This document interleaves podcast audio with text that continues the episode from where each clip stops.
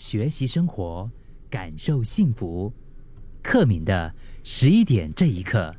随着年龄的增长，我们越发能够体会，生活好像是一个不断发现问题，然后你就去解决这些问题的过程。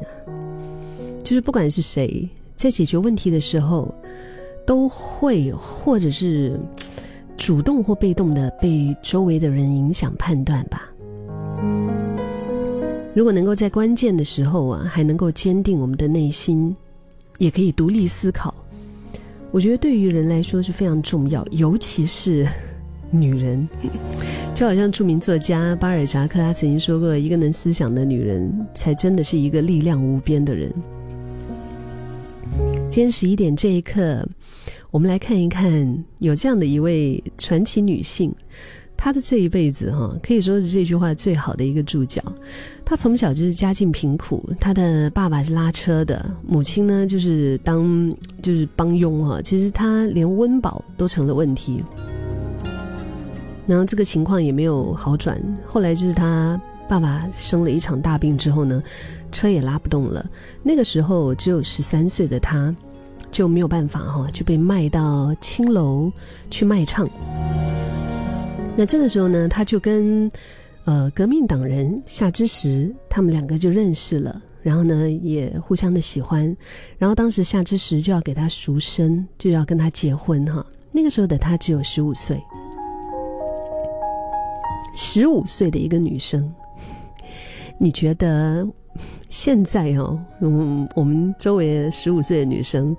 他们的就是整个思想的成熟的那些情况到底是怎么样的？你知道当时的他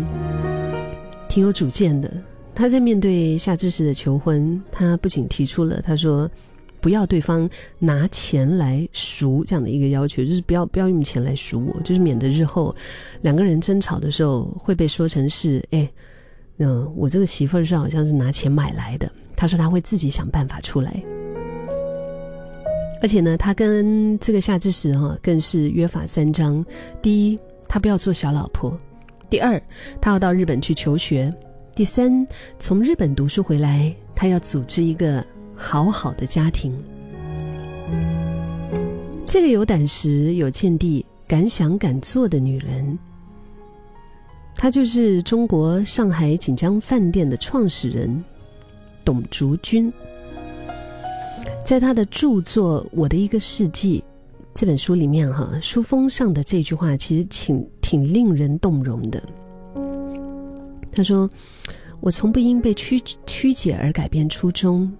不因冷落而怀疑信念，更不因年迈而放慢脚步。我从不因被曲解而改变初衷，不因冷落而怀疑信念，也不因年迈而放慢脚步。”我觉得这一句话给了我挺多力量的，嗯，像这样的一个女人哦，的确啊，你说只有深刻的思考才能够带来心智的成长，也只有独立的思想才能够激发我们心智的一个跃迁。一个女人最大的成熟就是拥有自己的底层认知，跟我们今天的十点这一刻讲到的这个认知。好像也有一些关联，就是不会轻易的被人动摇，认知内内化为心智，然后心智指导行为，生活才能够越过越好，是吧？我以前看过一句话哦，就是挺有趣的，它叫做“乐观的人发明了飞机，悲观的人则发明了降落伞”。我们是就是，我觉得我们怎么看待问题哦，到底是悲观还是乐观，真的是直接影响结局。像我刚刚提到这个董竹君，其实他这辈子有经历过无数非常非常黑暗的时候，而且在他很难熬的时候，他也想过彻底放弃，用自杀来解脱。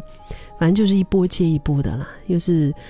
又又是坐牢，然后呢又是被骗，然后后来又失业，生活全靠典当的东西来维持。而且在那种时候，他的母亲又突然过世，连办这个丧事的。两百多块钱人民币，那个时候啊，他都没有，都是跟人家借来的，而且负债累累啊。那个时候他爸爸又重病在床啊，所以他的日子真的是，就是感觉上是被生活已经逼到了没有退路。那个时候他真的是很想一死了之，可是就是像我刚刚说那一句哈，乐观的人发明了飞机，悲观的人发明了降落伞呢。你知道他在当下那个时候他那个想法，就是 他转念一想说，哎，我我能够。就是我，我都有这个种去死了，我都有一个能死的勇气，我为什么不拿这个勇气来，就是跟现在的生活好好的活下去呢？所以后来就是因为他坚持下去嘛，你看啊，没没有人会想过那个时候的他，跟后来的他，嗯，他是真的是扛住了命运一次又一次的打击吧，嗯，一个女人真的很令人赞叹。赞叹的是，他可以扛住这个事情的底气、无畏的勇气和面对生活的胆气。